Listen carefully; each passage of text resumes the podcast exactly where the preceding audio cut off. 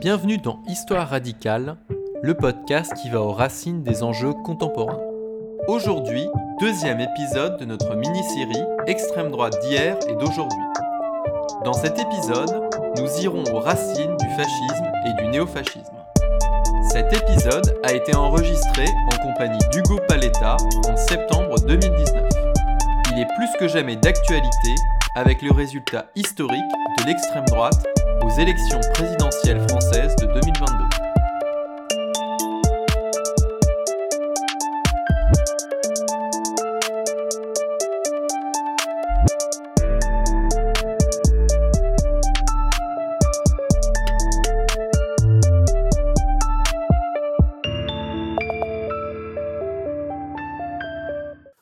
D'un livre, La possibilité du fascisme, France, la trajectoire du désastre, paru aux éditions La Découverte en 2018. Et euh, pour en parler, nous sommes avec euh, son auteur, Hugo Paletta, qui est donc euh, sociologue, maître de conférences à l'Université de Lille et chercheur au CRESPA CSU. Bonjour. Bonjour. Alors vous animez également le site Contretemps qui a publié un certain nombre d'articles sur ce sujet et notamment l'introduction d'un livre qu'on abordera un petit peu euh, dans, cette émission, qui est euh, l'histoire refoulée, la roque, les croix de feu et le fascisme français, donc qui est euh, sous la direction de Jeff Sternel, qui est paru aux éditions du CERF en 2019, avec des contributions de, de, plusieurs chercheurs français et étrangers, parce que un des objectifs de cette émission, c'est sans tomber dans le thème voilà du retour aux années 30 ou que finalement euh, il y aurait une espèce de répétition de l'histoire euh, aujourd'hui ou euh, dans les temps à venir. L'idée c'est également dans cette émission de faire une comparaison entre disons le phénomène fasciste et ce qui se passe aujourd'hui, non pas que nous soyons dans une époque qui serait fasciste ou en voie de fascisation comme vous le montrez dans, dans votre ouvrage Hugo Paletta, mais que finalement il y a quand même un certain nombre de, caractéristiques dans notre époque qui fait que euh, on pourrait penser que on, soit dans une époque à laquelle succéderait euh, une période euh, qui serait propice à l'arrivée au pouvoir d'un parti néofasciste. Alors peut-être faudrait-il commencer par définir les termes puisque comme vous le dites très bien dans votre introduction, le concept de fascisme, peut-être le concept un des concepts les plus galvaudés depuis euh, les années 50, euh, c'est devenu une insulte, c'est devenu synonyme simplement d'autoritarisme, on voit du fascisme ou de la fascisation un peu partout, il y a des parallèles qui ont été faits en mai 68 entre CRS et SS, il y a également une rhétorique sur le fait que telle loi ou tel acteur politique serait fasciste. Vous partez d'une définition relativement euh, précise. Donc vous dites, s'il fallait s'accorder sur une définition même minimale et provisoire du fascisme, sans doute pourrait-on le considérer comme un mouvement de masse qui prétend œuvrer à la régénération d'une communauté imaginaire, entre guillemets, considérée comme organique, nation, race entre guillemets et ou civilisation, par la purification ethno-raciale, par l'anéantissement de toute forme de conflit social et de toute contestation, politique, syndicale, religieuse, journalistique ou artistique, autrement dit par l'évidement de tout ce qui paraît mettre en péril son unité imaginaire, en particulier la présence visible de minorités ethno-raciales et l'activisme d'opposition politique. À partir de, cette définition, il y a un certain nombre de caractéristiques du coup euh, qu'il faut euh, discuter. C'est peut-être commencer par justement la question du mouvement de masse. Parce que souvent, on a eu tendance à confondre le fascisme avec euh, un régime autoritaire ou avec une dictature militaire. Or, précisément, ce que, ce que vous montrez, c'est que euh, le fascisme, c'est, un mouvement qui a une assise sociale relativement large dans la population, ce qui fait que Notamment, le fascisme a eu tendance à se développer plutôt dans les pays où, euh, disons, euh, l'état de droit, le régime démocratique, libéral, etc. existait déjà, puisque il y a un certain nombre de pays, d'une certaine manière, où euh, pour accéder au pouvoir et établir un régime autoritaire, il n'y a pas forcément besoin de passer par la construction de cette base sociale très large. On pense par exemple aux dictatures en Amérique latine, ou dans d'autres pays. Donc, est-ce qu'on peut revenir justement sur, sur cette dimension de mouvement de masse et, aussi généralement sous la forme d'un parti? Oui, alors effectivement, il y a quand on cherche à définir le fascisme, il y a déjà une première difficulté, c'est que le fascisme historiquement a existé euh, effectivement comme mouvement, mais aussi comme régime. Hein, bon, les deux, et que si on regarde l'un ou l'autre, on peut dire des choses assez assez différentes, assez distinctes, euh, et définir le fascisme de, de, manière qui seront euh, différentes différentes de l'un à l'autre. Le mouvement nazi avant sa prise de pouvoir, la conquête du pouvoir en janvier 33 et le régime lui-même, y compris sa base sociale, les alliances sociales et politiques qui passent. Bon, par exemple, je, je vais prendre un exemple, mais le discours anti-bourgeois est très très fort dans les premières années du mouvement nazi notamment, il, il, devient, il l'est un peu moins peu avant la prise du pouvoir parce que précisément les nazis cherchent à passer des alliances avec les représentants politiques traditionnels de, de la bourgeoisie, c'est-à-dire les partis conservateurs, euh, nationalistes conservateurs, et puis il disparaît en grande partie euh, par la suite, notamment quand les nazis se, se débarrassent de l'aile la plus anti-bourgeoise du, du, mouvement nazi, qui était euh, les SA. C'est vrai que euh, ça c'est une première difficulté, mais il, il, me semble quand même important de rétablir le fait que le fascisme effectivement naît comme comme un mouvement à la conquête du pouvoir, notamment en Italie, en Allemagne et dans d'autres dans d'autres pays, hein. et comme un mouvement de masse. Alors en, en, faisant cette précision que mouvement de masse veut pas nécessairement dire dans mon esprit que euh, est en tout il est en capacité en chaque instant de mobiliser activement voire de manière violente, ces masses. Euh, mais il a un appui de masse dans la population, alors soit euh, dans les, dans les formes les plus euh, intenses de l'activité,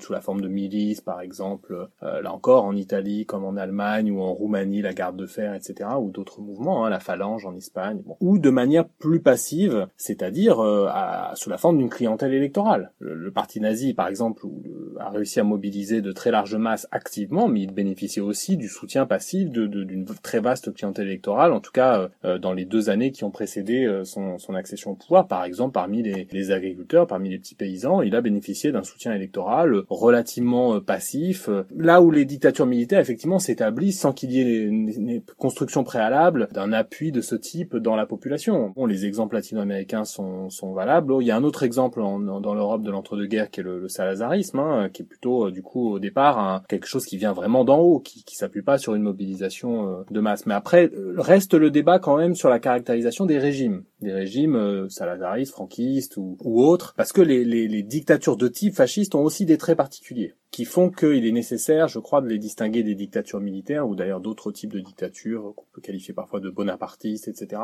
De la même manière que le nazisme ou le fascisme en tant que mouvement se distingue des mouvements, d'autres mouvements, des mouvements conservateurs. Euh. C'est important effectivement de, de préciser que euh, il y a une difficile caractérisation du fascisme parce qu'il se présente à la fois comme mouvement, comme régime et aussi comme idéologie, ce qui mmh. fait par exemple que quelqu'un comme Jeff Sternal a plutôt étudié le fascisme comme idéologie mmh. et l'idéologie du fascisme comme mouvement et même, je dirais, euh, du fascisme avant même qu'il se constitue comme mouvement de masse, c'est-à-dire euh, que finalement les études Sternel, euh, disons les plus originales, s'arrêtent avec le, le parti du faisceau de Georges Valois en 1926, qui est, qui est même pas vraiment, qui est pas un parti de masse. Donc, et là effectivement, comme vous le dites, la dimension anti-bourgeoise est la plus forte, puisque on est à un niveau évidemment de l'idéologie. Il n'y a pas encore tellement de recherche de soutien financier. Où effectivement euh, ce qui incite évidemment la modération. Et puis il y a euh, à ce moment-là aussi euh, au début du fascisme comme mouvement la volonté d'aller conquérir un peu sur les terres de la gauche et de l'extrême gauche, alors que plus tard on va plutôt chercher à s'attirer la clientèle électorale des partis conservateurs, des partis des classes moyennes traditionnelles. Donc il y a évidemment cette difficulté et puis il y a la difficulté effectivement de caractérisation des régimes puisque par exemple si le salazarisme peut être plus ou moins quand même rangé parmi des régimes autoritaires euh, le nazisme clairement rangé du côté des, régimes fascistes, restent euh, les exemples un peu intermédiaires, un peu hybrides, notamment euh, celui de, de Franco, du franquisme, où il y avait une claire composante fasciste avec le phalangisme, mais en même temps, euh, voilà, c'est un militaire. Euh, il n'y a pas de mouvement de conquête du pouvoir électoral. D'un autre côté, en 1934, ce sont euh, des partis de droite traditionnels qui ont des liens avec la phalange qui arrive au pouvoir. Donc, il y a aussi des situations un petit peu complexes. Et on retrouve cette complexité aussi dans le cas français dans les années 1930. Dans cette affaire de, définition, je, crois qu'il y a une première chose dont il faut réussir à se débarrasser. C'est, je dirais, la tentation taxinomique, c'est-à-dire euh, de chercher à, définir une fois pour toutes des espèces dans lesquelles on, des espèces politiques, des espèces d'idéologies, des espèces de mouvements, de régimes, dans lesquels on range une fois pour toutes euh, tel ou tel régime, tel ou tel mouvement. Parfois d'ailleurs en faisant fi de l'évolution de ces mouvements ou de ces régimes. Hein, euh, d'ailleurs c'est vrai aussi pour l'URSS par exemple. Hein. Est-ce qu'on va qualifier politiquement de la même manière, c'est-à-dire par exemple sous l'étiquette de totalitaire, le régime le régime stalinien des années 30 et Brejnev ou Gorbatchev dans les années 80. Bon, disant finalement tout ça c'est un peu pareil, c'est du totalitarisme. Et, de la même manière, bon, le salazarisme qui a quand même perduré pendant près d'un demi-siècle, je suis pas certain qu'il faille lui, lui, coller une étiquette une fois pour toutes, par exemple de régime autoritaire. Je pense qu'il a des et de même pour le franquisme qui a duré très longtemps. On peut penser d'ailleurs qu'il y a des, des, périodes fascistes ou fascisantes et d'autres périodes qui effectivement se rapprochent d'une dictature conservatrice ou voire ultra-conservatrice, euh, autoritaire évidemment puisque c'est une dictature, etc. Donc je pense que la tentation taxonomique, c'est à mon avis, c'est ça. Le choix que j'ai adopté est un peu celui aussi de l'historien Roger Griffin euh, qui a écrit bon pas mal de de, de, de livres, beaucoup de livres hein, sur cette question du, fascisme, hein, The Nature of Fascism International Fascism, etc. Bon euh, et qui a cherché à, à, proposer une sorte de, de ce qu'il appelle de définition minimale, si on veut, hein, de minimum fasciste, on dit dans la littérature, dans l'historiographie, c'est de définition minimale du fascisme qui permet de, de définir euh, une famille politique en quelque sorte, qui est assez qui peut être de mon point vue assez vaste et différenciée, mais euh, en, essayant du coup de préciser non pas une, série de critères parce qu'on peut toujours allonger la liste. Si on, euh, en gros, si on, si on a un historien un peu obtus entre guillemets et que l'on veut effectivement classer avec des espèces extrêmement précises, avec une espèce de passion de, de, de collectionneur, l'aboutissement c'est le fascisme que le fascisme de Mussolini et pas du début des années 20 et tout le reste c'est autre chose. Bon, euh, si on a une, une ambition comparative, faut, il faut éviter de tomber dans, dans cet excès-là. Donc l'idée c'est pas de, de, de, de, balancer une somme de critères qu'on peut donc toujours allonger pour finalement pour, pour, exclure. Bon par exemple on peut dire, le, il y a beaucoup d'historiens qui disent ça, le, fascisme est nécessairement expansionniste, euh, etc. Bon, moi c'est pas ma, ma position. Je pense que cela dépend du contexte, ça dépend du pays, ça dépend de l'époque, ça dépend des possibilités que les, les, les mouvements et les régimes ont d'être expansionnistes. Évidemment, dans l'entre-deux-guerres où euh, le partage, disons par exemple notamment l'Allemagne-Italie se sentent euh, lésés dans le grand partage euh, colonial du monde, évidemment qu'eux, ils veulent leur part du gâteau, donc d'où la guerre à tendance génocidaire d'ailleurs de, de l'Italie en, en, Éthiopie, etc. Bon, donc moi je procède pas par critères. Donc j'ai plutôt eu la, la démarche donc de Griffin qui est une démarche, je dirais, idéal typique, weberienne, qui consiste à dire bon, on va caricaturer le réel, on va on va donner une définition qui ne correspond pas à un cas particulier que l'on peut observer empiriquement, etc., mais qui va permettre de comparer différents mouvements, comparer différents régimes, et qui est une définition évidemment euh, imparfaite, quoi. Où on va sélectionner des traits que l'on considère comme pertinents pour caractériser tel ou tel mouvement ou tel ou tel. Alors là, le danger, évidemment, c'est un peu le danger de l'arbitraire, hein, de la vie. Mais bon, je crois que c'est, moi, à mon avis, on juge ce type de définition à ce qu'elle permet de produire par la suite. Il faut pas la juger justement a priori, il faut la juger par la richesse des travaux qu'elle permet de, qu'elle permet de, de, produire. Alors effectivement, moi, la, définition que j'ai adoptée est une définition qui quand même porte sur, euh, en grande partie, sur le type de projet politique, si on veut, d'idéologie, mais je dirais moi plutôt de projet politique spécifique au fascisme. Et là, il faut repartir de choses simples, qui permettent déjà de faire des distinctions. Le fascisme, c'est un nationalisme. Là, à mon avis, c'est ce qui permet de dire déjà sur le plan idéologique de, de distinguer très fermement le fascisme, euh, et pas, pas sur un plan moral et politique, sur un plan scientifique. Hein, le fascisme, par exemple, de, du socialisme ou des du communisme, qui parfois ont été rangés dans la même catégorie de totalitarisme. Bon, je pense que ça n'a pas beaucoup de sens d'un point de vue euh, historique ou de sciences politiques. Hein. Bon, alors c'est un nationalisme, mais un nationalisme d'un genre tout à fait particulier. Alors c'est un nationalisme ne serait-ce qu'au sens où son objectif c'est c'est de rétablir la nation, de la faire renaître, de la faire de la régénérer, etc. Comme toutes les formes de nationalisme d'ailleurs. Hein. Euh, D'une certaine manière, le nationalisme aujourd'hui palestinien vise à vise une renaissance de la nation palestinienne aujourd'hui opprimée par le colonialisme israélien, etc. Bon, c'est la vision qui est portée. Mais évidemment, le nationalisme de type fasciste n'est pas le nationalisme euh, cubain ou palestinien, etc. Ou, ou d'ailleurs d'autres types de nationalisme. Hein. C'est un nationalisme de régénération par purification. Une purification, je dirais, qui sur un double plan, sur un plan euh, ethno-racial, qui permet à la nation de se régénérer en se séparant, en se débarrassant des éléments qui l'éloigneraient de son essence, soi-disant éternelle, de son identité profonde, de ses racines profondes, etc. Donc notamment les minorités ethno-raciales, les minorités religieuses, bon tout ce que Maurras au début du XXe siècle appelait l'anti-France, hein, les juifs, les francs-maçons, euh, les, les, les métèques et, les protestants, si je me trompe pas. Alors cette structure est tout à fait adaptable, hein, euh, selon les pays, selon le contexte, euh, on fera varier les, les ennemis de l'intérieur, disons on peut les faire varier à l'infini. Hein. Aujourd'hui évidemment les ça marcherait pas beaucoup électoralement de dire les protestants, etc. Donc évidemment aujourd'hui l'ennemi de l'intérieur principal en Europe de l'Ouest, celui qui permet d'ailleurs d'avoir des grands succès de librairie aussi bien en France, en Allemagne, en Italie ou en Grande-Bretagne, c'est les musulmans et les musulmanes. Hein. Donc Zemmour en, France, Oriana Fallaci en Italie, etc., etc. Bon, qui, vendent des, centaines de milliers, voire dans certains pour Oriana Fallaci en Italie, hein, qui était une idéologue islamophobe et pareil une ancienne résistante, si, je me ne m'abuse, qui a vendu, euh, je crois, plusieurs euh, plus d'un million euh, d'un livre dans lequel elle disait par exemple que les musulmans se, se reproduisent comme des rats, etc. Première euh, purification, premier plan, c'est le, plan, disons, ethno-racial, hein, faire advenir, ou faire, dans l'imaginaire fasciste en tout cas, faire réadvenir la nation dans sa pureté, qui est pas forcément euh, définie comme une pureté de type euh, biologique, ou je dirais plutôt pseudo-biologique, comme dans l'espèce de pseudo ou de fausse biologie nazie, où, la nation, d'une certaine manière, fait corps avec la race. La nation allemande, c'est la race aryenne, d'une certaine manière, et c'est presque indiscernable. Je dirais que dans le cas, que ce soit dans le cas mussolinien ou dans le cas de ce que ce qui me paraît être des forces néofascistes aujourd'hui, euh, la nation n'est évidemment pas définie sur un plan biologique, hein, et sa, pureté en quelque sorte, son intégrité n'est pas définie sur un plan pseudo-biologique de la race, etc., de la race au sens pseudo-biologique. Elle est définie sur le plan, euh, et là il y a eu tout un travail d'une certaine manière euh, dans les années 70, fait notamment dans le cadre de la nouvelle droite en France, de culturalisation du racisme, elle est définie sur le plan de l'identité, c'est-à-dire sur un plan de, sur un plan disons culturel au sens anthropologique du terme. Quoi. Il y aurait des cultures quasiment éternelles, hein, extrêmement anciennes,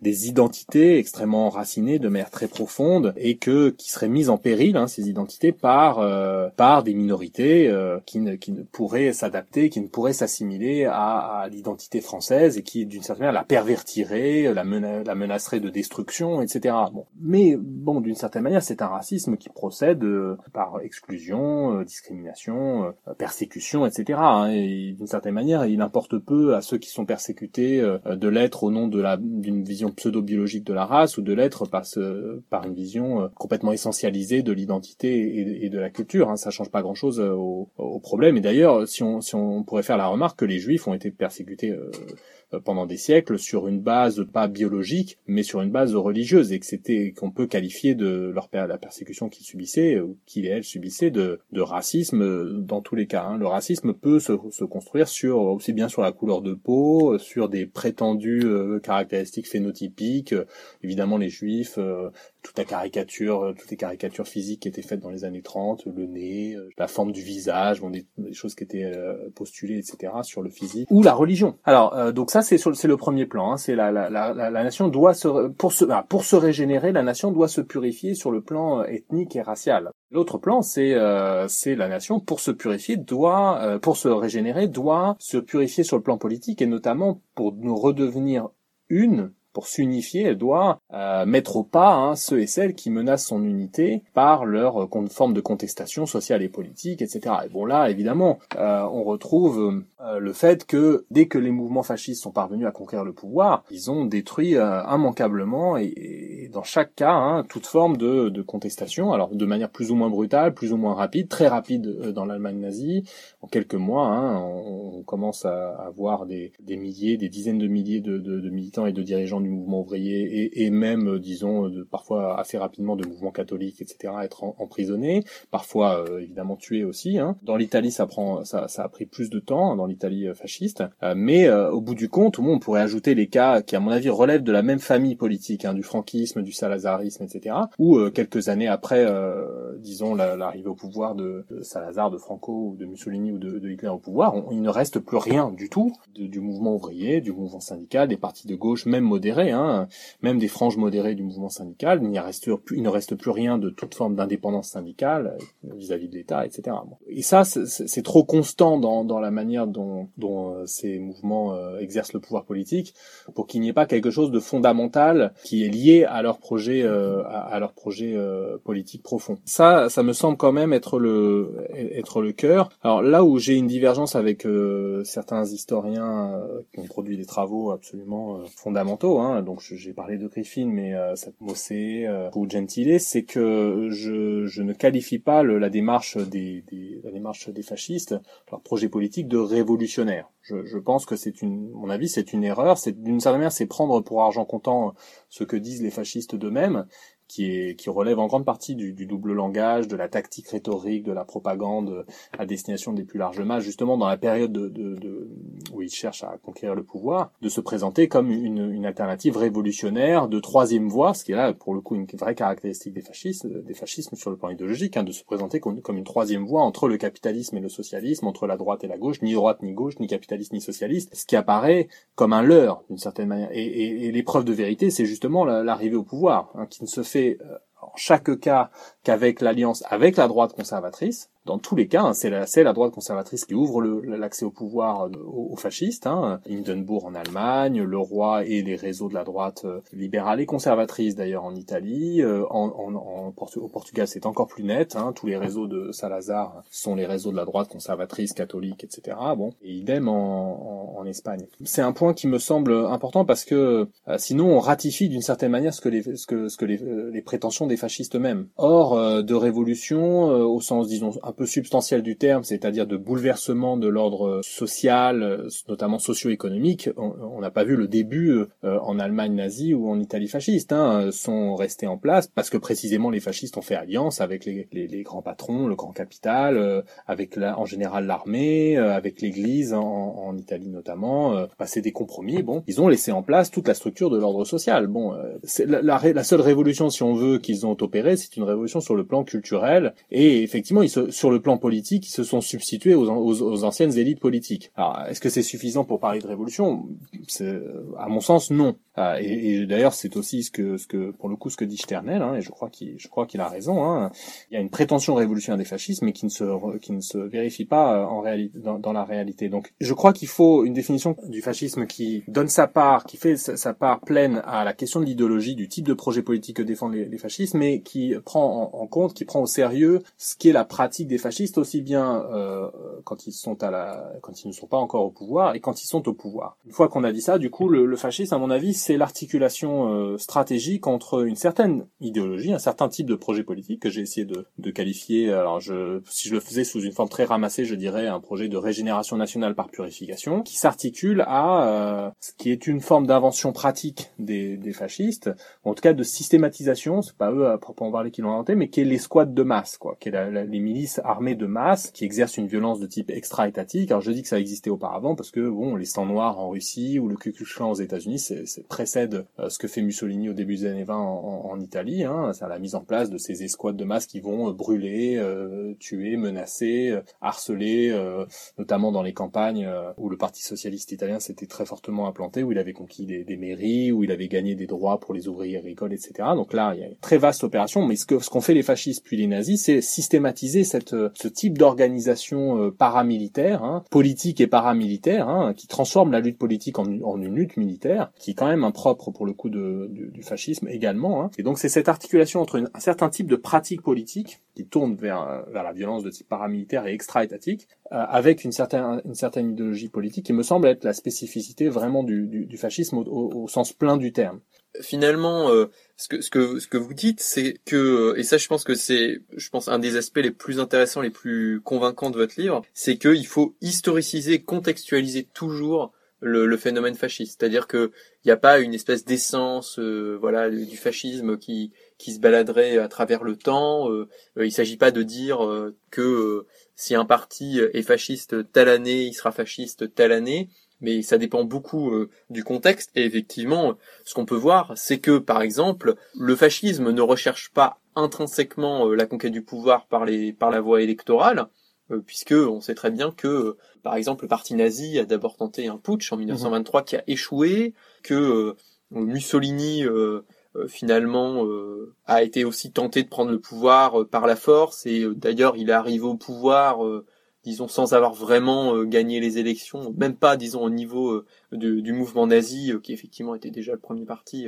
en 1932, mais que ça procède plus une espèce de jugement de, du rapport de force, du contexte, ce qui fait que aujourd'hui des partis qui affichent un respect euh, de la procédure électorale euh, et l'idée de euh, il faut conquérir le pouvoir par les urnes nécessairement, ça ne veut pas dire que ce soit une adhésion fondamentale à l'ordre démocratique aussi imparfait qu'il soit, hein, puisque évidemment votre ouvrage n'est pas une apologie comme on le trouve parfois dans une espèce d'antifascisme électoral que vous critiquez très fortement dans, votre ouvrage, ça, ça, ne veut pas dire que une force comme le Front National, pour mettre les pieds dans le plat, parce que il se réclame des élections, du vote populaire, etc., ne serait pas prêt, une fois arrivé au pouvoir, dans certaines circonstances, pas forcément dans d'autres, mais dans certaines circonstances, à établir un régime de type fasciste, de type euh, dictatorial, d'autant que ce que vous précisez évidemment, c'est qu'en plus euh, la constitution de la Ve République permet une certaine concentration des pouvoirs. Euh, bon, il y a tout un tas d'articles qui permettent l'instauration d'un état d'exception, même au-delà même du, simple état d'urgence, avec notamment l'article 11. Voilà, il y a, y a une nécessité voilà, de toujours regarder telle force politique, non pas dans ce qu'elle dit uniquement, mais aussi dans son contexte. Et en fait, si par exemple euh, on prend en compte la question du contexte, on voit par exemple que quelqu'un comme Larocque et son mouvement de masse, euh, les Croix de Feu jusqu'en 1935-1936, et puis après le, Parti social français de 1936 à 1940, et eh bien que les discours changent, les pratiques même changent aussi. Hein, euh, c'est un, un, mouvement beaucoup plus violent qui repose effectivement sur une certaine forme de, de violence, euh, alors évidemment moins forte qu'en Italie et en, et en, Allemagne, mais quand même il y a euh, effectivement des, des, bagarres très importantes en 1935, il y a les émeutes de, de, février 1934, et puis après, entre 1936 et 1940, effectivement, la ROC et son mouvement ont l'air de se rallier au suffrage universel, de se rallier aux institutions républicaines, de cesser euh, toute forme de, de démonstration de force dans les rues, mais en réalité, euh, ce, que, ce que dit euh, Larocque lui-même, c'est que euh, le contexte finalement empêche toute autre forme euh, de d'expression et de manifestation, puisque précisément se réclamer du fascisme déjà dans les années 30 ou aujourd'hui, ça n'a pas beaucoup de sens parce que euh, dans les années 30, ça veut dire que on se réclame du projet d'un d'un parti étranger. Mm-hmm. Et donc du coup, euh, évidemment, quand on est nationaliste, on va pas se réclamer euh, d'un, d'un, d'un, projet euh, national étranger. Alors il y a une autre stratégie qui a été adoptée par certains fascistes français, ça a été de dire oui, nous sommes fascistes, mais un peu l'argument qui, qui, valide un peu l'argument de Sternel, mais le fascisme est d'invention française.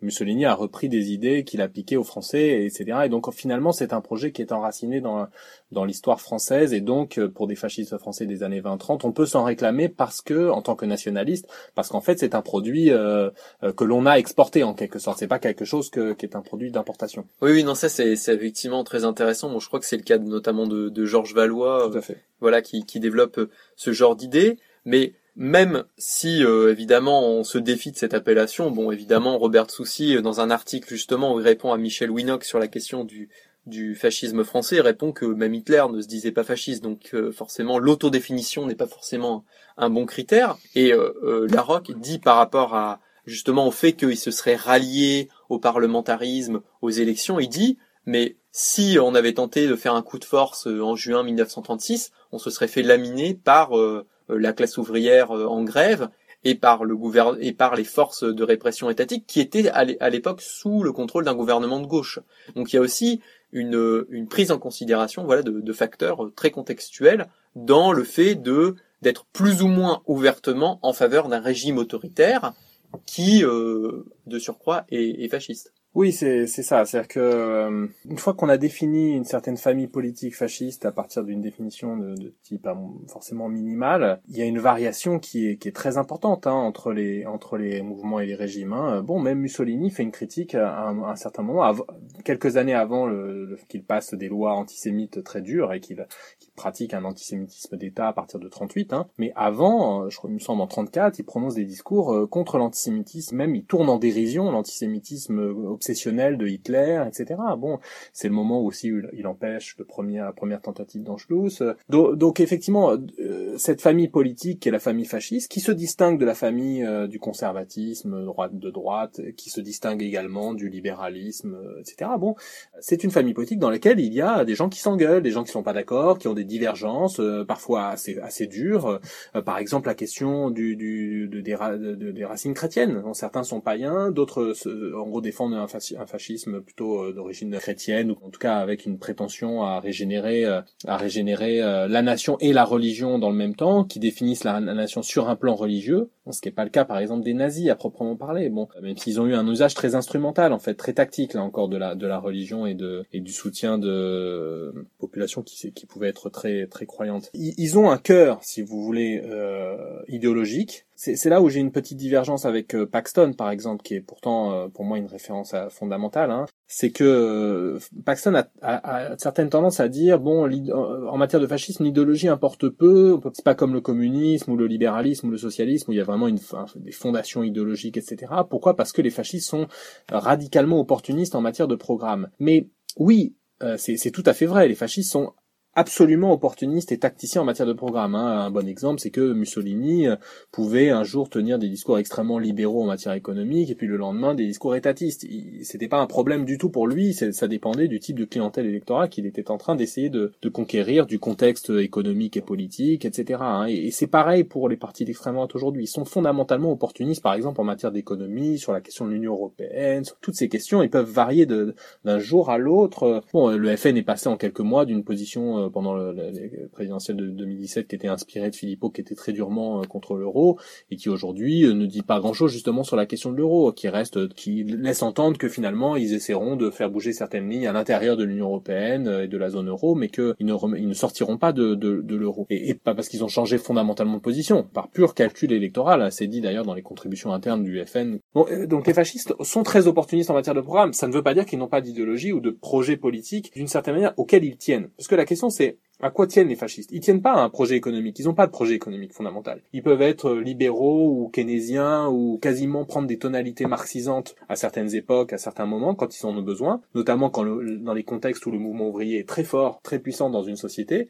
ils vont avoir tendance à essayer de lui voler en quelque sorte son langage pour parler à une population qui est très marquée par euh, le langage, disons, traditionnel du mouvement ouvrier, le langage marxiste ou marxisant. Parler de classe, y compris parfois de, lutte de classe. Pas aujourd'hui, c'est pas le cas aujourd'hui puisque précisément le mouvement ouvrier et mouvements marxistes sont très affaiblis, mais dans l'Allemagne de la fin des années 20 ou début des années 30, les nazis ont recouru à une rhétorique par moments qui était marxisante, alors qu'ils étaient anti-marxistes farouches. Mais la question donc c'est à quoi ils tiennent? S'ils tiennent pas à des, questions économiques, ils tiennent pas non plus en, réalité à des positionnements religieux, etc. Là encore, ils sont très opportunistes en cette matière-là. Euh, ce à quoi ils tiennent, c'est un certain mythe national, un certain mythe de la nation, d'une nation qui doit être, qui doit être ou qui doit redevenir pure, unie. Euh. pour ça que autant pour avoir les fascistes euh, ou les néo-fascistes adopter des positions très diverses en matière d'économie, keynésienne, néolibérale, etc. selon les pays, selon l'époque, mais on ne les verra pas accueillir à bras ouverts les migrants ou favoriser leur, entrée dans des bonnes conditions, etc. Ça, pour le coup, ça, c'est trop en,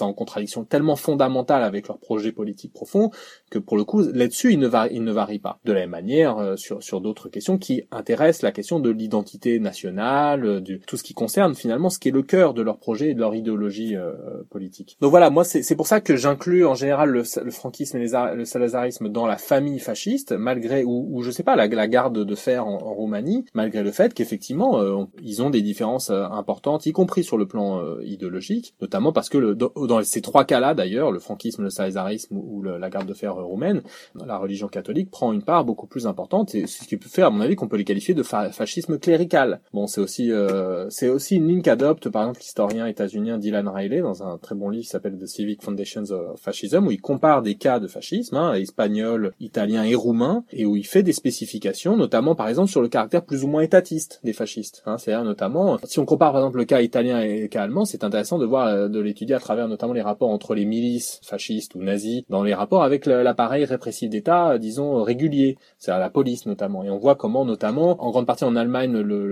l'État va être, les forces répressives d'État vont être supplantées par euh, les milices nazis ou le, les SA puis les SS. Et dans le cas italien, c'est plutôt l'inverse, c'est l'État qui absorbe en, réalité les milices, les milices fascistes. Voilà, mais avec à chaque fois des rapports quand même concurrentiel, etc. La, réalité du fascisme n'est pas monochrome. Il y a des variations importantes au sein de la famille politique fasciste, mais il y a un cœur idéologique commun, y compris entre le fascisme et le néo-fascisme. Oui, et, par rapport à, ça, euh, on a dit que donc euh, le fait de, se réclamer à la fois d'une purification euh, violente de, de la nation, à la fois d'un point de vue ethno-racial et à la fois euh, d'un point de vue euh, politique et social. Donc ça c'est lié au contexte, la manière dont on va pouvoir afficher cette volonté de purification, euh, c'est-à-dire que par exemple aujourd'hui on commence à avoir de plus en plus des discours de purification xénophobes et, et violemment anti-musulmans en France mais sans non plus qu'on en appelle à des solutions de type, même si ça commence chez certains intellectuels de déportation, hein, puisque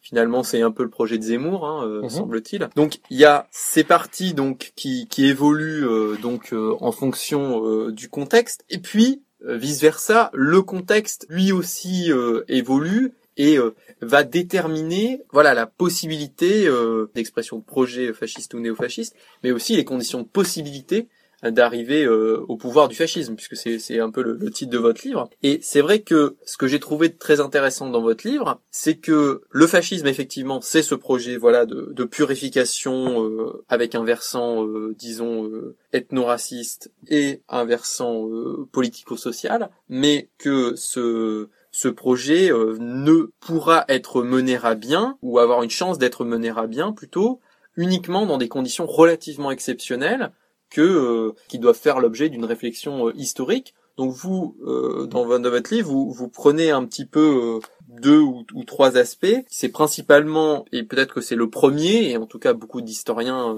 du fascisme ont, dit que c'est évidemment quelque chose de, de prépondérant, c'est évidemment la, la, crise du capitalisme, qui est évidemment un élément fondamental pour comprendre l'arrivée au pouvoir des nazis en Allemagne, puisque le parti nazi est un parti relativement insignifiant avant 1929, et ça devient un parti de masse très très rapidement euh, et euh, qui devient déjà premier parti d'Allemagne en 1932. Donc il passe d'un parti insignifiant un parti de masse en seulement trois ou quatre ans. Et évidemment, c'est lié au fait que l'Allemagne est touchée durement par la crise de 1929 et il faudrait rajouter, il y a une dimension géopolitique à ça, hein, et toujours des spécificités que parfois on va chercher dans l'histoire lointaine de l'Allemagne, mais qu'on peut aussi chercher dans, la place spécifique du, du capitalisme allemand dans le capitalisme global. C'est-à-dire que le capitalisme allemand était un capitalisme qui dépendait énormément des capitaux américains qui s'est investi massivement dans le pays dans les années 1920 et qui se sont brutalement retirés à la suite du crash de 1929. Ce qui fait que l'Allemagne a été le pays industrialisé euh, des centres capitalistes qui a été le plus violemment touché euh, par la crise de 1929 avec un,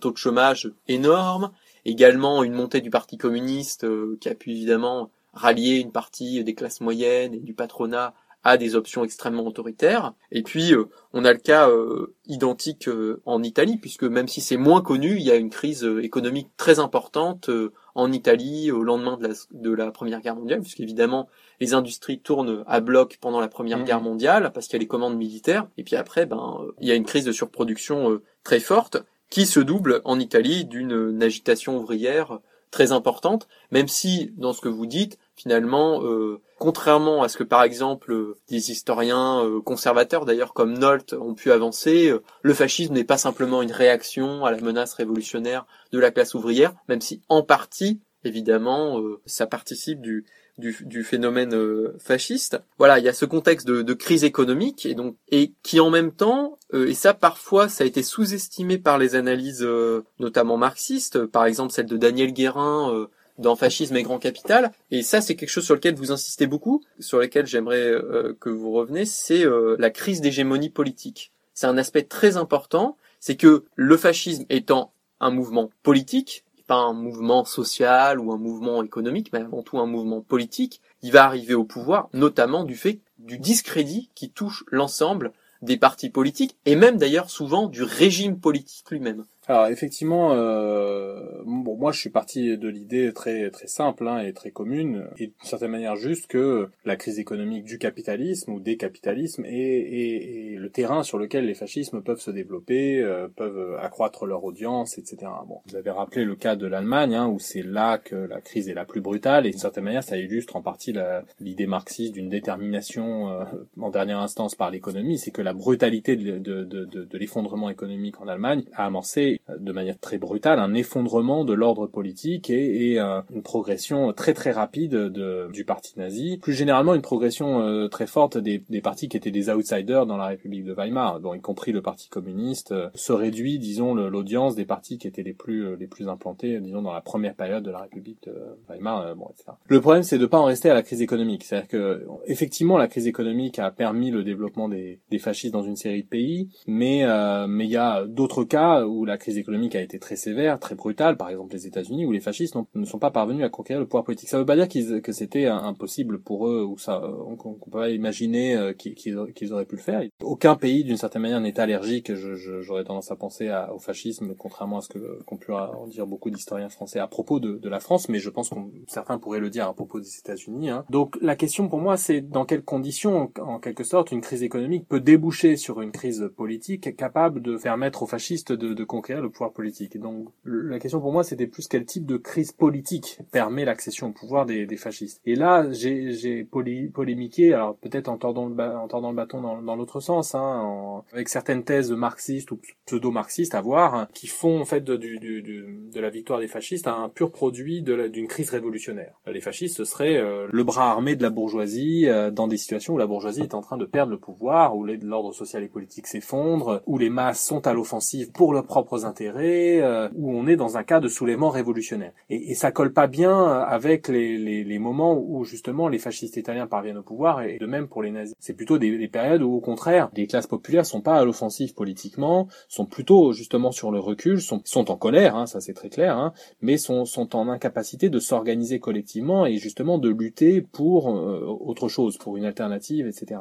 Donc c'est là le, le, problème, parce que si on fait du fascisme un simple bras armé de défense pour la bourgeoisie qui finalement utilise euh, cet instrument qu'est le fascisme pour sauver son ordre social, on comprend pas bien pourquoi la, bourgeoisie italienne a besoin fin 22 de Mussolini, alors que son pouvoir est plutôt consolidé par rapport justement à un an et demi euh, auparavant, où effectivement il y avait là pour le coup un soulèvement ouvrier euh, très important, des occupations d'usines dans les principales usines du pays, etc., et une véritable menace, disons, pré-révolutionnaire. Et de la même manière, on comprend mal pourquoi la, bourgeoisie allemande et les classes possédantes allemandes passent ce compromis, passent cette alliance avec Hitler en fin janvier 33. D'une certaine manière, il faut, euh, à mon avis, prendre euh, au sérieux euh, l'autonomie politique de, des, des, fascismes, qui ne sont pas simplement justement le bras armé de, des, des, bourgeoisies, qui parviennent à développer une audience de, de, masse, une audience dans, la, dans les sociétés où ils se, se, situent, et du coup qui deviennent une option pour des classes possédantes qui perdent l'hégémonie sur le plan politique, et qui peuvent se dire, bon, eh bien, nos partis ne, ne sont plus en capacité de stabiliser l'ordre politique, y compris de gagner les élections, eh bien, nous allons effectivement passer des alliances avec ce parti qui n'est pas, qui ne sont pas des, représentants organiques de la bourgeoisie, hein, les fascistes, mais qui euh, clairement n'apparaissent pas aux yeux des classes possédantes comme des révolutionnaires marxistes ou marxisants, euh, socialistes ou communistes,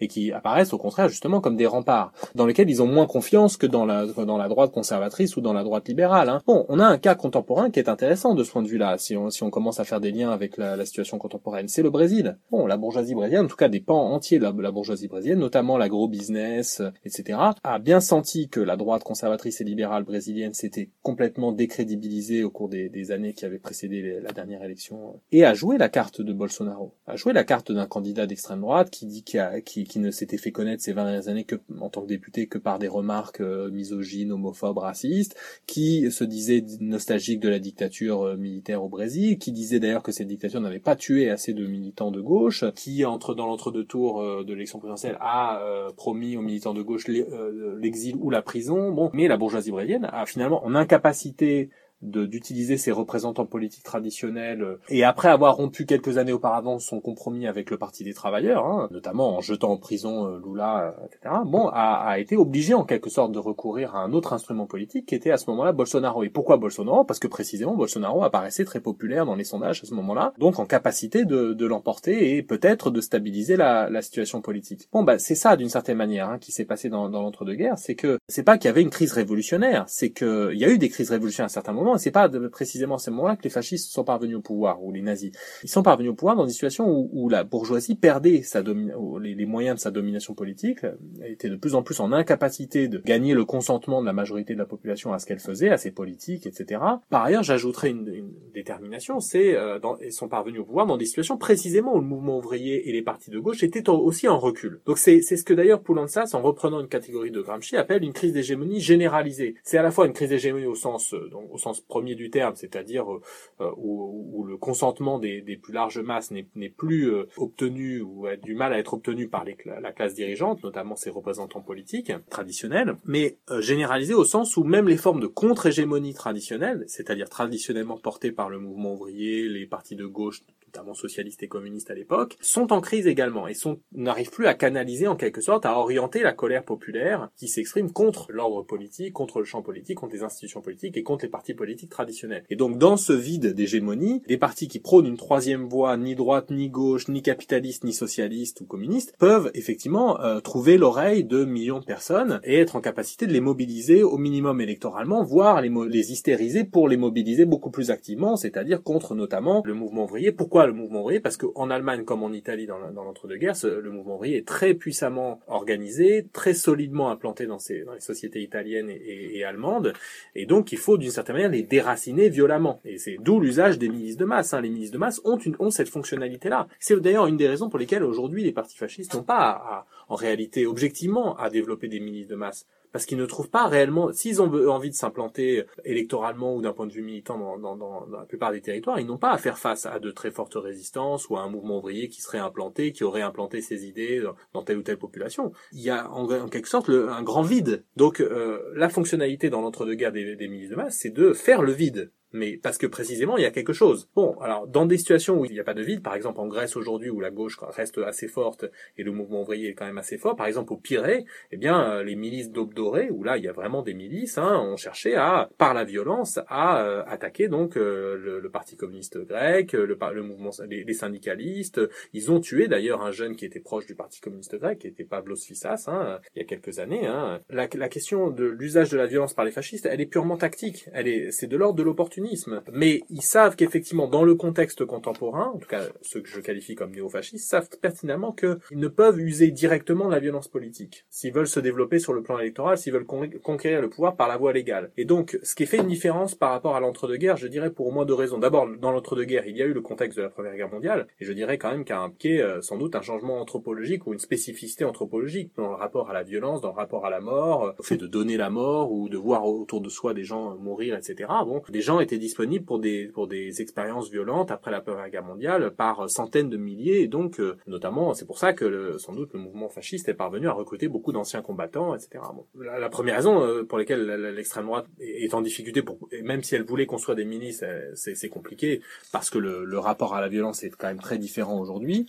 et l'autre raison, c'est que euh, donc il y a, y a, cette raison qu'en face il n'y a pas beaucoup de résistance. Et l'autre raison, c'est que euh, nous sommes euh, dans une ère en quelque sorte post-fasciste encore. Nous arrivons après 45 et donc d'une certaine manière tout ce qui rappelle le fascisme, notamment l'usage de la violence politique, apparaît très fortement illégitime politiquement. Et donc les grands partis d'extrême droite en Europe, le, le, Front National, le FPE autrichien, ou la Lega en, Italie, savent bien qu'il faut se distancer de toute forme de, de, de violence politique active et ont tendance, je dirais, à déléguer ça à d'autres groupes. Par exemple en Italie c'est très clair que la Lega entretient des liens forts avec euh, Casapand, avec les Fratelli d'Italia, etc. C'est des groupes, des groupes beaucoup plus explicitement euh, néofascistes, violents, etc. Euh, ils se présentent même électoralement, localement, avec les Fratelli d'Italia. Hein. On voit bien comment le FN entretient des liens très troubles avec les identitaires, hein, en France. Hein. Ils instaurent une sorte de division du travail entre les, les, ce que j'appelle dans le livre les vaisseaux amiraux. Hein. Le FN est en quelque sorte le vaisseau amiral de l'extrême droite, et puis les, les groupes, les petits groupes sont des embarcations qui tournent autour, avec les, lesquelles le FN entretient des, des rapports de, de, coopération et de concurrence, mais à qui euh, elle délègue en partie le, le, travail militant sur le terrain, euh, y compris les, les, actes les plus violents. Mais euh, bon, si on prend par exemple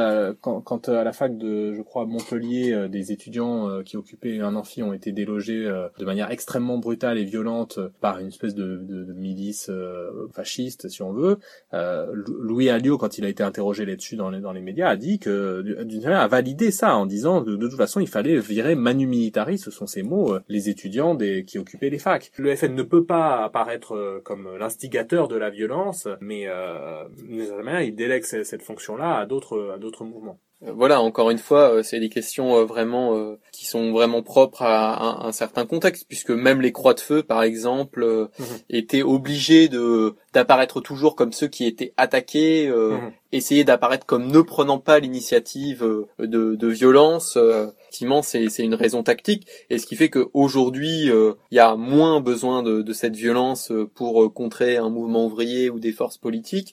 Euh, la violence euh, est moins employée par euh, les partis néofascistes, même si on voit quand même que il y a effectivement quand même une montée des, des groupuscules mmh. fascistes, et, enfin néofascistes en France qui emploient de plus en plus la violence, même si, étant donné le, le contexte, ces groupuscules et, ne, ne prendront sans doute jamais l'importance qu'ils ont eu en mmh. Italie dans les années 20 et en Allemagne dans les années 30, précisément parce que la force de la classe ouvrière est pas suffisante pour qu'il y ait besoin, et puis aussi parce que finalement, une fois au pouvoir, le Front National pourrait compter sur euh, des forces de les forces de répression étatiques qui euh, sont beaucoup plus développées euh, malgré tout aujourd'hui que dans les années 20 en Italie ou dans les ou dans les années 30 en Allemagne. Oui, et puis il y a cette dernière raison que j'évoquais tout à l'heure, qui est le entre guillemets, j'aime pas cette expression, mais le matériau humain n'est pas le même. Les gens aujourd'hui ne sont pas comme sur dans notamment dans leur rapport à la violence, euh, comme euh, comme les populations à, la sortie de la Première Guerre mondiale. Bon, mais oui, euh, c'est, je dirais que c'est c'est une c'est une raison, ce sont des raisons essentiellement opportunistes. effectivement, ils peuvent compter sur un appareil, des appareils répressifs d'État beaucoup plus puissants et sophistiqués aujourd'hui que dans que dans l'entre-deux-guerres, hein, et sur des corps répressifs de l'État, notamment ceux qui exercent les tâches les plus brutales hein, de maintien de l'ordre, notamment la BAC, les CRS, où on sait que l'audience de l'extrême droite, et que FN notamment électoralement, est déjà très très importante. C'est-à-dire qu'ils trouveraient ils le savent, j'en suis persuadé, ils trouveraient des appuis très importants dans ces services, plus, globalement dans les appareils de répression de l'État, mais plus notamment dans les dans les services les préposés aux tâches les plus brutales hein, de, de, maintien de l'ordre. Donc ils peuvent ils peuvent effectivement se dire il n'y a aucun intérêt à développer des structures de type paramilitaire. Ils ont eu un service d'ordre plus brutal dans les années 90 qui euh, menait des opérations violentes euh, contre des militants antifascistes ou de, des militants de gauche. Aujourd'hui c'est plus trop le cas. Euh, c'est plus trop le cas pour pour ce qui est du, du Front National. Hein. Ils ont même tendance parfois à recourir à des services privés de sécurité, hein, en recourant d'ailleurs à leurs amis ex du GUD, Châtillon et autres, plutôt qu'en utilisant le service d'ordre du, FN qui est devenu effectivement essentiellement défensif. Hein. Il a été une structure plutôt offensive, mais il, il ne l'est plus véritablement parce que ils savent bien que euh, dans leur stratégie de respectabilisation, il est très important de mettre à distance l'usage de la violence. Mais là encore, c'est, c'est pas quelque chose de radicalement différent, notamment du fascisme d'entre-deux-guerres, même sous la forme qui nous paraît la plus violente, qui est le nazisme. Effectivement, vous l'avez rappelé, hein, Claire, après le putsch raté. Alors, il faut savoir que Hitler lance le putsch parce qu'il s'imagine, à ce moment-là, apparemment, que Mussolini est parvenu au pouvoir grâce à, la marche sur Rome. Alors qu'en vérité, c'est beaucoup plus compliqué. Hein. La marche sur Rome est plutôt un échec militaire euh, et pas tellement une victoire politique. Disons, c'est pas par ce biais-là directement que Mussolini parvient au pouvoir. Bon, c'est pas au terme d'un coup d'État de type euh, paramilitaire, etc. Mais Hitler le, le, pense à ce moment-là, donc bon, son, son putsch euh, rate. Euh, il, passe seulement d'ailleurs quelques mois en prison. Hein, et il a été montré d'ailleurs que la justice sous la République de Weimar a été très clémente avec les nazis. et Hitler donc fait un putsch contre contre la République et se retrouve, je crois, neuf mois en prison, quelque chose comme ça, où il a le temps d'écrire son, son livre. Et il se dit surtout à ce moment-là, à, à partir de maintenant, on n'emploiera que la tactique légale. Évidemment, il y avait quand même des, des actes violents commis par les SA, etc., des bagarres de rue permanente avec euh, avec les structures d'ailleurs paramilitaires du mouvement ouvrier, hein, dont disposait aussi bien le SPD que le que le donc le Parti socialiste que le Parti communiste. Mais l'essentiel de la de, de, la tactique nazie va être une tactique légale, et c'est par ce biais-là qu'ils vont parvenir au pouvoir, contrairement à une idée reçue sur laquelle ils auraient euh, ils seraient parvenus au pouvoir par la violence. Ils sont parvenus au pouvoir parce qu'ils ont pas ils ont ils ont développé leur audience dans le champ politique, sur le plan électoral, et parce qu'ils ont passé un compromis avec les partis bourgeois traditionnels. Donc ça, c'est la, la, stratégie de respectabilisation est dans l'ADN même, j'aurais tendance à dire, des partis fascistes. Et d'autant plus dans l'ADN même du, Front National, qui a été fondé en 72 sur cette stratégie-là. Fondé notamment par, euh, à l'époque, le noyau central de Ordre Nouveau, qui était un groupuscule indéniablement néofasciste, hein, qui avait succédé à Occident, et qui, euh, au début des années 70, fait l'analyse que euh, il faut arrêter avec les bagarres de rue, que ça les marginalise, etc. Bon, et qu'il faut construire un véhicule respectable, électoral, aujourd'hui on dirait dédiabolisé. Et c'est pour ça d'ailleurs qu'ils vont chercher Jean-Marie Le Pen, qui à l'époque apparaît pas comme un personnage sulfureux, mais au contraire comme un personnage plutôt de la droite conservatrice, national,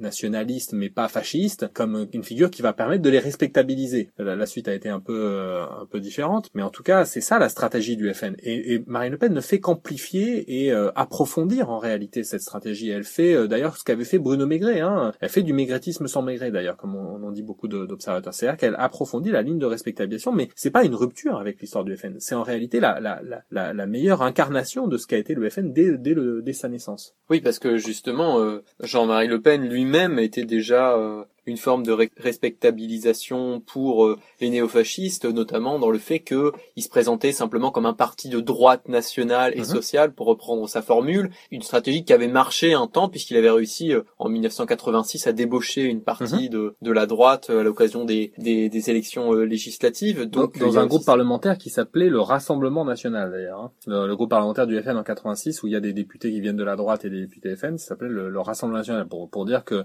l'opération là de Ripolina récente de changement de nom euh, n'a même pas été jusqu'à innover en matière en la matière puisque euh, il a repris ce, ce nom-là qui datait de 86 mais qui était aussi le nom d'une liste d'extrême droite dans les années 50 d'un parti extrême droite de, de Tixier Vinancourt qui avait été l'avocat de Pétain après la, la, guerre et puis qui est aussi le nom du, du parti en, grande partie du parti de Marcel Déat pendant la guerre donc le Rassemblement national populaire. Oui oui effectivement c'est là où on voit finalement que le, le Front national est un parti à la fois post-fasciste c'est-à-dire que il a un héritage fasciste on sait que le numéro 2 du Front national Victor A été une des grandes figures de la collaboration euh, en France. Jean-Marie Le Pen a été éditeur de disques euh, euh, fascistes, nazis. et en même temps, c'est un parti néo-fasciste dans le sens où bon, il est finalement adapté à un nouveau contexte qui n'est plus celui des années 20 et 1930 sur un certain nombre de questions. Donc on l'a dit sur la question finalement de l'acceptabilité de de la violence, aussi sur l'ennemi intérieur qui aujourd'hui euh, n'est plus tellement euh, voilà les juifs euh, voilà notamment les juifs réfugiés dans les années 20 1930 qui cristallisaient vraiment toute la haine de, de l'extrême droite alors qu'aujourd'hui ce sont plutôt les musulmans et les migrants même si là on voit quand même un parallèle puisque d'un côté ce sont des réfugiés dans les deux cas et puis d'un autre c'est ça procède d'une même racialisation finalement du, du, phénomène religieux. Il y a une rupture opportuniste avec euh, l'antisémitisme ou avec tous les clins d'œil que faisait, euh, parfois très explicite, hein, évidemment Jean-Marie Le Pen avec le, les clins d'œil euh, aux antisémites, aux négationnistes, etc. Une rupture opportuniste au sens où elle a été énoncée par Louis Alliot, hein, le compagnon de Marine Le Pen et l'un des numéros 2 ou numéro 3 du, du FN, hein, disant bon que l'antisémitisme ou la complaisance vis-à-vis de l'antisémitisme était ce qui faisait que le FN ne pouvait pas progresser au-delà de 15-20% et qu'il fallait briser, euh, il fallait rompre avec ça pour briser le, le, le, plafond de verre et faire en sorte que le FN devienne un parti qui est en, capacité d'accéder euh, d'accéder au pouvoir. Donc ils l'ont fait pour des raisons strictement opportunistes. Hein. Quand Louis Alliot raconte ça, il dit pas l'antimitisme c'est abject, il dit, il le dit, il le raconte comme euh, sur un plan, disons, de tactique électorale, de calcul électoral. Hein. Par ailleurs, le FN conserve l'électorat le plus antisémite de tous les partis. Tous ces gens ont été socialisés au FN à une époque où ils n'avaient aucun problème avec justement les clins d'œil euh, racistes bah, et antisémites notamment que faisait Jean-Marie Le Pen. On peut pas les prendre réellement au sérieux quand ils nous disent euh, l'antisémitisme c'est fini, etc. Et moi je ne doute pas d'ailleurs que s'ils en avaient besoin, bon dans un contexte qui, qui changerait euh, pour, pour, telle ou telle raison, ils pourraient très bien user de l'antisémitisme sans, sans, sans problème, sous des formes plus ou moins codées ou, ou voilées, qui sont d'ailleurs en réalité très fréquentes à l'extrême droite. Par exemple parler de Georges Soros, ce genre de, de trucs, hein, qui de, de, rhétorique antisémite voilée qui consiste à pointer le rôle de d'un d'un milliardaires euh, juifs qui euh, aident les, des, ONG qui accueilleraient des migrants, etc. Bon, ça c'est notamment la rhétorique de, de Orban en, en Hongrie, mais de, de, de très nombreux mouvements d'extrême droite, y compris de Soral en France, etc. Mais effectivement, euh, l'un des tournants tactiques de Marine Le Pen, c'est c'est l'islamophobie. Hein. Jean-Marie Le Pen, dans les années 2000, n'a pas tellement usé de l'islamophobie. C'est plutôt Bruno Maigret d'ailleurs qui avait introduit à l'extrême droite l'islamophobie. Et a encore, Marine Le Pen fait du maigretisme sans maigret au sens où elle a repris cette ligne islamophobe en considérant que c'était un moyen beaucoup plus, en quelque sorte, un, bon calcul électoral, là encore. Hein. Non seulement ça s'ancre dans le projet politique fondamental hein, du, Front National de régénération par purification, mais effectivement, l'islamophobie, euh, dans la mesure où elle est répandue euh, très largement dans le champ politique, apparaît comme un racisme respectable, et donc Marie Le Pen peut apparaître à ceux qui sont euh, très hostiles, voire haineux vis-à-vis des, des, musulmans et des musulmanes, comme celle qui incarne le mieux leur désir de voir les musulmans privés de tout droit, châtiés, voire déportés, etc.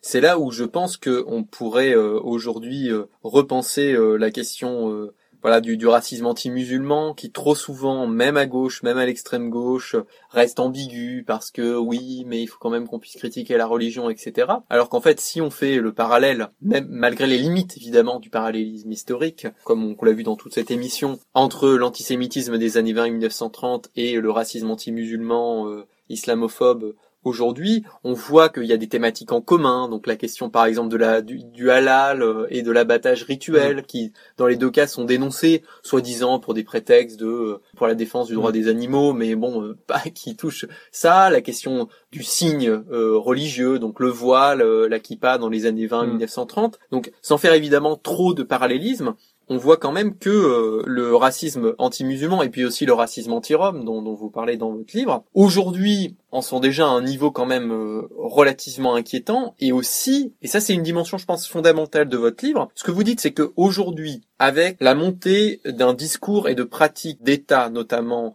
euh, racistes et xénophobes, avec une montée de l'autoritarisme d'État, donc les procédures comme le 49-3, l'état d'exception, etc., la répression policière. Finalement, ce n'est pas euh, processus de fascisation, parce que finalement, ce qu'on ce qu'on peut voir, c'est que le fascisme, l'arrivée au pouvoir d'un parti authentiquement fasciste ou authentiquement néofasciste n'est possible que dans un cadre, dans, dans, un contexte de crise économique, sociale et politique bien plus important que celui qu'on connaît aujourd'hui, ou disons d'au moins d'un degré supérieur. Mais en revanche, à la fois cette montée de l'autoritarisme, du nationalisme, de la xénophobie, etc., notamment incarnée par la montée électorale du Front National, mais aussi par la rhétorique de plus en plus raciste et les pratiques de plus en plus autoritaires des gouvernements de gauche, de centre-gauche, de droite et aujourd'hui de Macron, enfin voilà, qui se sont succédés depuis euh, les années 70, à la fois ça annonce le fait qu'on est déjà dans un, dans un moment de crise économique, sociale et politique relativement important,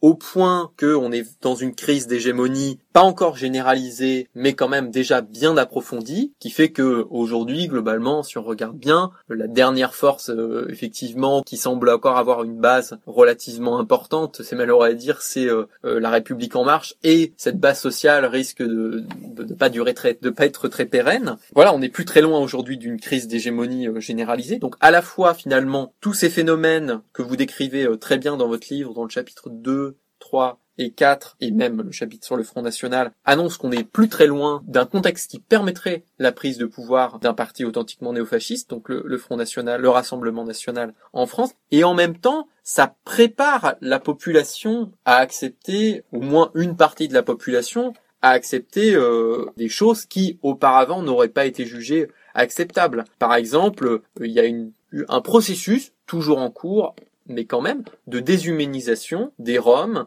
des musulmans qui aujourd'hui mènent déjà à des pratiques relativement brutales, euh, notamment les populations roms qui sont très euh, durement touchées euh, par les politiques municipales, par voilà les évacuations forcées de camps, etc., etc. Il y a également de plus en plus des mesures législatives et un racisme parfois violent qui se développe en France, mais on peut se dire que ces pratiques et ces discours légitiment déjà l'étape suivante. Et on ne sait pas vraiment où jusque où ça peut aller mais euh, qu'aujourd'hui euh, on interdit euh, euh, le voile à l'école on interdit les femmes voilées d'accompagner des enfants lors des sorties scolaires et qu'on peut très bien imaginer dans un dans un contexte de crise économique sociale et politique plus important des mesures qui seraient bien plus importantes peut-être de l'ordre de celles qu'on a connues en France disons dans les années 30, peut-être au début des années 40. C'est là où on voit finalement que voilà la période actuelle est relativement préoccupante parce qu'on retrouve sur les paramètres que que vous que vous définissez donc cette crise d'hégémonie, cette euh, crise du capitalisme, etc. Quand même des similarités assez fortes au niveau des paramètres seulement, mais au niveau des paramètres quand même entre la France des années 30 et la France des années 2010, ce qui euh, voilà rend nécessaire une réelle réflexion sur ce que c'est que le fascisme et sur la possibilité du fascisme. Oui, alors effectivement, le, le, fascisme peut véritablement triompher que au terme d'un processus euh, qui peut prendre euh, du temps, hein, en réalité plusieurs décennies, hein, d'imprégnation euh, par des idées nationalistes, xénophobes, racistes. Il y, a, il y a des processus spécifiquement nationaux d'imprégnation du corps social et du champ politique par par les idées, alors à l'époque pan-germanistes, antisémites, etc. Et aujourd'hui, je dirais par les idées nationalistes, xénophobes et racistes, notamment islamophobes, hein, depuis maintenant un, un, un bon moment. Et dans le contexte, si vous voulez, international de, de la guerre contre le terrorisme. D'une certaine manière, le, l'événement euh, phare de, de, notre, de notre époque est peut-être celui-ci. C'est peut-être le 11 septembre 2001 par rapport à, à, un autre contexte tout à fait différent qui était celui donc de post-première guerre mondiale. On voit bien que c'est, c'est assez différent, notamment parce que effectivement, le, le dans la dans l'Europe, dans les pays occidentaux post 11 septembre, hein, ceux et celles qui apparaissent comme les ennemis de l'intérieur, comme de potentiels traîtres euh, de cinquième colonne en quelque sorte, hein, ce sont les musulmans et les, communautés musulmanes, euh, les populations musulmanes dans, dans ces différents euh, dans ces différents pays. Et donc bon, l'extrême droite a, a, évidemment senti ça. Hein, elle a évidemment euh, eu un, aussi une stratégie très opportuniste vis-à-vis de, des migrants, alors même que la France a accueilli par exemple très très peu de migrants en réalité, de migrantes depuis la, notamment la crise syrienne. Hein. En réalité, l'ultra majorité des migrants venant de Syrie est, est encore au Liban, en Turquie, et, et dans des camps de réfugiés extrêmement vastes, etc. Et pas en Europe et certainement pas en France. Mais l'extrême droite a été très habile hein, pour euh, utiliser la crise dite migratoire, mais qui est en réalité une crise des droits des réfugiés, euh, une crise humaine, euh, etc. Hein, et certainement pas une crise des migrants. Ils ont été très habiles pour pour l'utiliser à des fins xénophobes, à des fins racistes, à des fins nationalistes. Et les nationalistes ont besoin du racisme pour intensifier le précisément l'aspiration nationale, parce que l'aspiration nationale en soi n'a pas beaucoup, je dirais, de, de dynamique. Hein. Elle, elle, devient très dynamique quand elle est mixée avec justement la xénophobie et le racisme. Hein. La rhétorique nationale pour pour avoir de la force a besoin d'une certaine manière d'un ennemi, un, ennemi éventuellement étranger, extérieur. Dans le cas par exemple états-unien, ça va être les donc évidemment les, ennemis qui assailleraient depuis le 11 septembre 2001, qui menaceraient d'attentats terroristes, etc. Mais c'est vrai aussi pour le cas français avec notamment les attentats de 2015. Mais donc un ennemi extérieur et un ennemi d'intérieur. Et, et, les musulmans d'une certaine manière permettent euh, dans la rhétorique de l'extrême droite de, de constituer les deux, quoi, de constituer une cohérence, comme d'une certaine manière les juifs constituaient pour les fascistes de l'entre-deux-guerres, notamment les nazis, une cohérence entre les juifs qui dominent le monde, les banquiers, et les juifs révolutionnaires, donc les bolcheviks, parce qu'effectivement, il y avait euh, proportion non négligeable de juifs euh, dans, dans, le parti bolchevique et par ailleurs dans les partis communistes européens, permettait de boucler la boucle. Hein. Les, les, juifs sont l'ennemi parce que précisément, ils sont ceux qui sont en haut et ceux qui sont en bas et qui visent à dissoudre les identités nationales, à détruire les nations euh, pour asseoir justement leur domination mondiale, etc. Voilà, la rhétorique de, des, des partis extrêmes aujourd'hui est, est, un peu différente, mais elle utilise donc l'islamophobie. Marine Le Pen parle de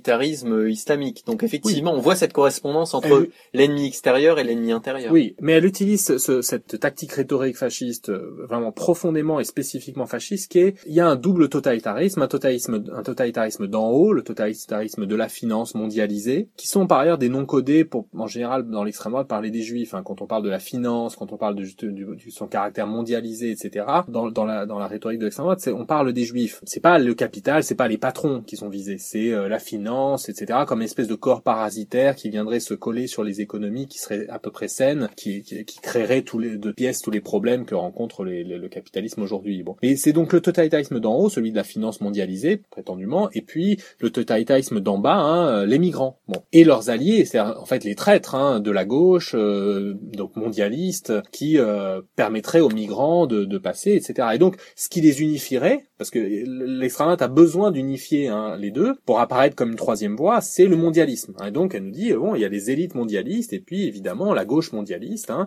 celle qui veut euh, accueillir les migrants. Donc voilà, les tactiques rhétoriques évidemment euh, ne peuvent pas être les mêmes. Alors il y a des, des fascistes idiots aujourd'hui hein, qui visent à appliquer euh, bêtement les, les recettes de, des fascistes de l'entre-deux-guerres, c'est-à-dire qu'ils vont appliquer exactement la même symbolique, vont essayer de monter des, des groupes, des petits groupes paramilitaires, vont viser de manière obsessionnelle les juifs comme les comme le faisaient les nazis au début des années 30, etc. Bon, ceux-là aucun avenir parce que précisément ils, agissent comme s'ils étaient dans le contexte euh, allemand du début des années 30. Bon, ça n'a aucune fonctionnalité. Les, fascistes qu'il faut craindre d'une certaine manière et qu'il faut combattre euh, les plus durement, ce sont les fascistes habiles, intelligents, qui se présentent d'ailleurs en costard-cravate en général, ou en, tailleur pour ce qui est de, Marine Le Pen ou de Marion Maréchal, et qui, eux, ont, pris en compte le, le, changement de contexte économique, politique, idéologique, qui, utilisent les armes idéologiques les plus efficaces aujourd'hui pour euh, développer l'audience des idées nationales nationalistes radicales qui sont les leurs. Hein. C'est pour ça qu'effectivement, le c'est très important de, de contextualiser. C'est aussi pour ça je, que je n'utilise jamais les expressions du type les, années, les années 30 reviennent. Alors ça permet des succès de tribune, hein. la peste brune est de retour, etc. Bon,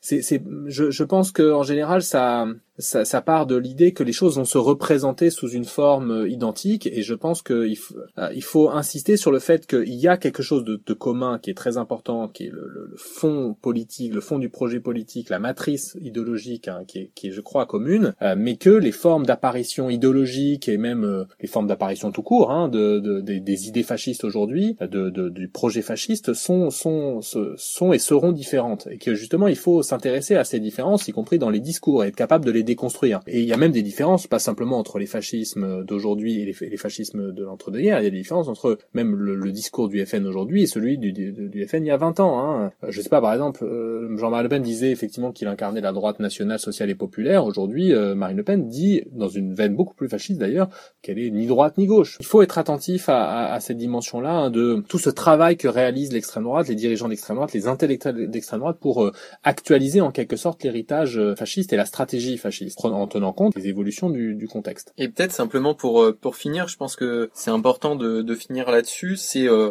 finalement on a parlé beaucoup voilà de, de la crise économique euh, et également de la crise politique, mais une autre dimension évidemment qui annonce l'arrivée au pouvoir du fascisme ou du néofascisme, c'est la dimension voilà des classes par rapport le, rapport aux classes sociales. Et effectivement, ce que vous ce que vous dites dans votre livre, c'est que finalement la crise du capitalisme et également la crise des solutions néolibérales à la crise du capitalisme, comme, comme vous le dites, a fait que les partis traditionnels ont, toujours, ont été forcés finalement non pas de chercher, comme dans les années 50-60, euh, euh, une espèce de, de, compromis de classe euh, fordiste où finalement tout le monde gagnerait du capitalisme avec les partages des fruits de la croissance, l'augmentation des salaires proportionnels à la productivité, etc. Avec la crise du capitalisme rampante depuis les années 70 et également euh, euh, voilà l'effet des politiques néolibérales, on ne peut plus bâtir une base sociale sur justement cette espèce d'alliance de classe. Donc ce qui, ce qui le remplace, ce que vous dites, c'est que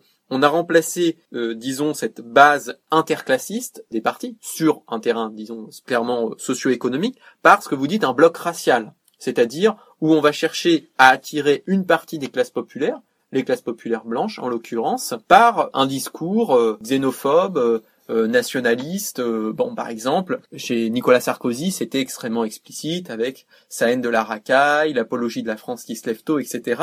Et finalement, ça rappelle le fait que le fascisme prétend dépasser l'opposition euh, d'intérêts des classes sociales par une espèce de voilà d'unité mythique euh, raciale d'une certaine manière dépasser les contradictions socio-économiques euh, liées à la crise du capitalisme au néolibéralisme aux inégalités montantes comme dans les années 1930 et c'est vrai que là où on peut faire un parallèle entre aujourd'hui et, et les années 1930 c'est que avec l'approfondissement des contradictions socio-économiques liées à la crise du capitalisme il y a l'augmentation des inégalités, eh bien, on peut penser que le terrain euh, se prépare de plus en plus pour l'arrivée au pouvoir, non pas d'un parti néolibéral qui chercherait à se construire notamment sur une base euh, raciste, comme par exemple Macron ou de manière encore plus évidente Sarkozy, mais sur un parti qui prétendrait dépasser l'ensemble des contradictions sociales, politiques et économiques par une régénération nationale par purification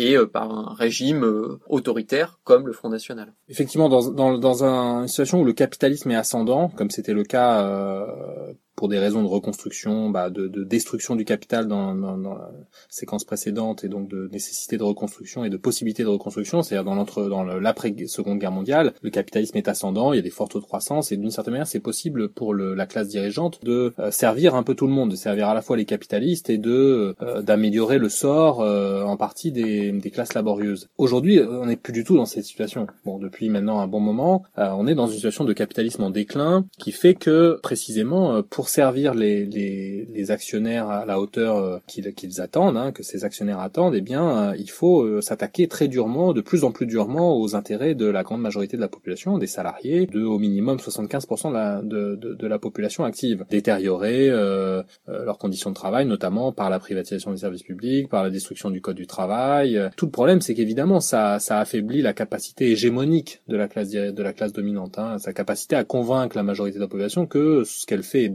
bon euh, pour elle, pour la population, que les choses vont pour le mieux, que les choses vont s'améliorer. Bon, qui, qui y croit aujourd'hui? Je veux dire particulièrement dans les classes populaires, qui plus personne, plus personne ou très peu de gens croient encore au bobard de on va donner au patron pour qu'il recrute, euh, euh, les aides au patron d'aujourd'hui sont les emplois de demain, ou on va donner plus aux riches sous forme de baisse d'impôts et donc ça va ruisseler vers vers les pauvres. Bon, ça fait 30 ans que, que ce discours est servi et, et tout le monde peut, peut, peut voir que ça ne fonctionne pas. Donc il y a un problème hégémonique pour la classe euh, dirigeante. Et à chaque fois d'ailleurs qu'elle se trouve euh, confrontée à une crise politique, elle, est amenée à recourir à, la xénophobie, au racisme. Hein. Euh, bon, Macron par exemple, c'est intéressant. Il n'a pas fait sa campagne du tout sur ces questions-là comme Sarkozy l'avait fait avant lui. Il a fait sa campagne sur une base néolibérale assumée, etc. Bon, prétendument progressiste, mais quand même néolibérale assumée. Hein. Mais par contre, dès qu'il s'est dès qu'il s'est retrouvé en crise, il a été amené à resservir la question de l'identité nationale et de l'immigration liée à l'immigration, à resservir la question de la laïcité, euh, qui serait bousculée par certaines populations. Donc en fait, en, en de manière codée, c'est évidemment les musulmans et les musulmanes qui sont ici visés, dans une dans un langage qui était très très proche de, du sarkozysme. Hein. Donc on, on, voit bien comment euh, le racisme et la xénophobie sont ici la bouée de sauvetage du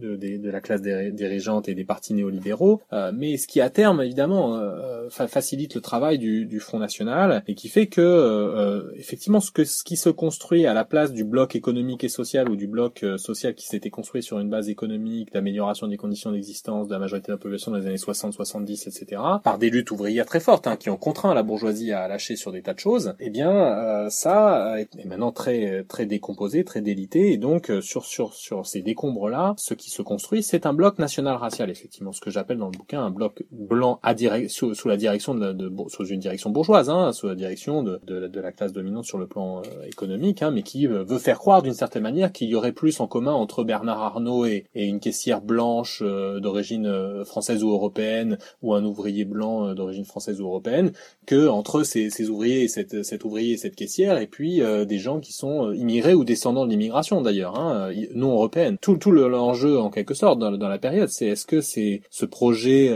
plus ou moins assumé de bloc national racial qui l'emporte qui ne résoudra pas absolument les clivages de classe les contradictions etc mais qui ira justement vers toujours plus d'autoritarisme parce qu'à un moment ceux et celles qui sont en bas se sentent quand même lésés et sont à capacité de se mettre en mouvement, comme l'ont elle a montré la séquence des, des gilets jaunes. Ou est-ce que ce qui va réussir à se construire, c'est un bloc, effectivement, alors que j'appelle dans le bouquin un bloc des subalternes, hein, de, des classes populaires en quelque sorte, hein, au sens large, qu'elles soient ou sont ou non issues de, de l'immigration. Et la question, c'est est-ce que ce bloc-là, qui est globalement cohérent sur le plan des conditions d'existence et de travail, même si évidemment il y a des différences, euh, des, des différenciations fines au sein des classes populaires, entre ceux qui ont un boulot et ceux qui n'en ont pas, ceux qui ont un boulot un peu plus qualifié que d'autres, euh, ceux qui euh, ont un boulot plus précaire ou un boulot, un boulot stable, les différences de etc. Mais bon, globalement, c'est c'est quand même un ensemble sociologiquement assez cohérent. Mais euh, est-ce que elle est, cet ensemble est capable de se donner une représentation politique? Bon, même imparfaite, mais à agir comme un acteur politique, comme a pu euh, le faire à un, moment, un certain moment la classe ouvrière, disons industrielle. La période est, est, justement euh, propice aussi à une montée à l'extrême droite parce que précisément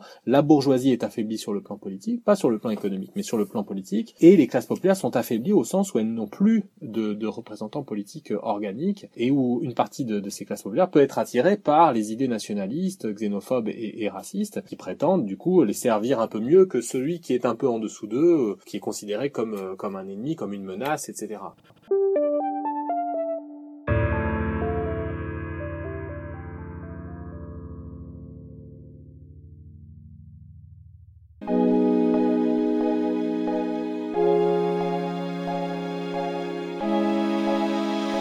respect.